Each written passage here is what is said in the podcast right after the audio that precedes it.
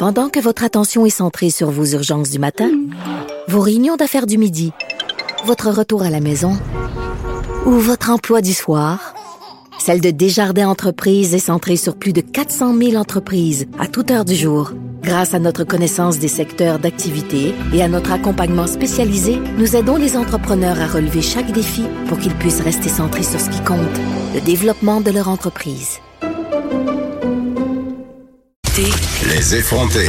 Il y a la Fédération des comités de parents du Québec qui demande au gouvernement de s'assurer que dans le cadre de l'application du projet de loi 40 ans, on se rappelle que c'est le démantèlement des commissions scolaires pour en faire euh, des centres de services. Donc, on demande que euh, la voix des parents soit entendue. Je suis avec Kevin Roy, président de la Fédération des comités de parents du Québec. Bonjour, Monsieur Roy.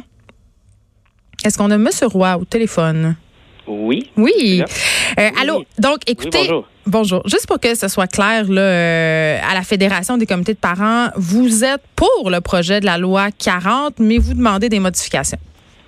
On, a, on demande des modifications. Euh, donc, entre autres, comme vous l'aviez euh, bien dit, nous, on aimerait, on veut s'assurer que les parents qui vont siéger sur le futur conseil d'administration proviennent, soient élus par le comité de parents. Parce que vous avez peur que les parents soient tassés, c'est ça?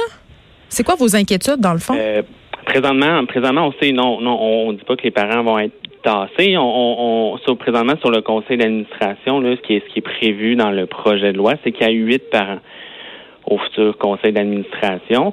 Donc, ces parents-là, nous, ce qu'on dit, en fait, il devrait en avoir au moins la moitié, donc quatre de ces parents-là qui soient euh, élus par le comité de parents, dont au moins un qui provient du comité E HDA. Il faut bien comprendre qu'un comité de parents, il y en a un dans chacune des commissions scolaires du Québec. Donc, euh, puis ces comités de parents-là sont, sont, sont composés d'un parent qui provient de, de, chacune des écoles, de chacun des territoires de commissions scolaires.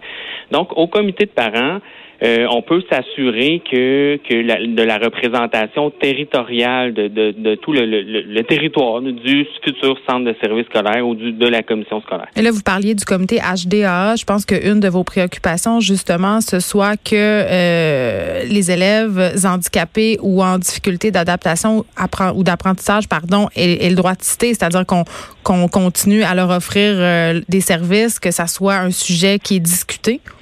Bien sûr, bien sûr, oui. Puis ces élèves-là doivent être représentés par, euh, par, un par parent. leur parent, Ouais. par leur parent qui est élu, là, qui, qui est aussi membre du comité EHDA. C'est la voix de ces élèves-là sur le CA. Et ils sont de plus en plus nombreux euh, dans nos écoles. Euh, On le sait, là, avec le manque de personnel et tout ça, des, des élèves en difficulté d'adaptation ou d'apprentissage, il y en a beaucoup. Là. Oui, on est conscient de, de, de cette réalité-là. C'est une réalité sur le terrain. Puis c'est pour ça que, que, que c'est important que, que ces élèves-là aient leur voix sur le, le, le CA. Puis présentement, avec le, le, le système des commissions scolaires, donc sur une commission scolaire, on a un parent représentant le comité de parents qui provient déjà de ce comité-là. Donc, si, si, si le projet de loi est adopté tel quel, donc on va perdre ce lien-là entre le comité EAGA et, et l'instance de gouvernance. On s'entend que les parents demeurent quand même euh, les personnes les mieux placées pour euh, faire des revendications au nom de leurs enfants parce qu'ils connaissent la réalité de ces enfants à besoins particuliers. Merci beaucoup, Kevin Roy. Vous êtes président de la Fédération des comités de parents du Québec. On vous parlait dans le cadre de l'application du projet de loi 40. Merci, bonne journée.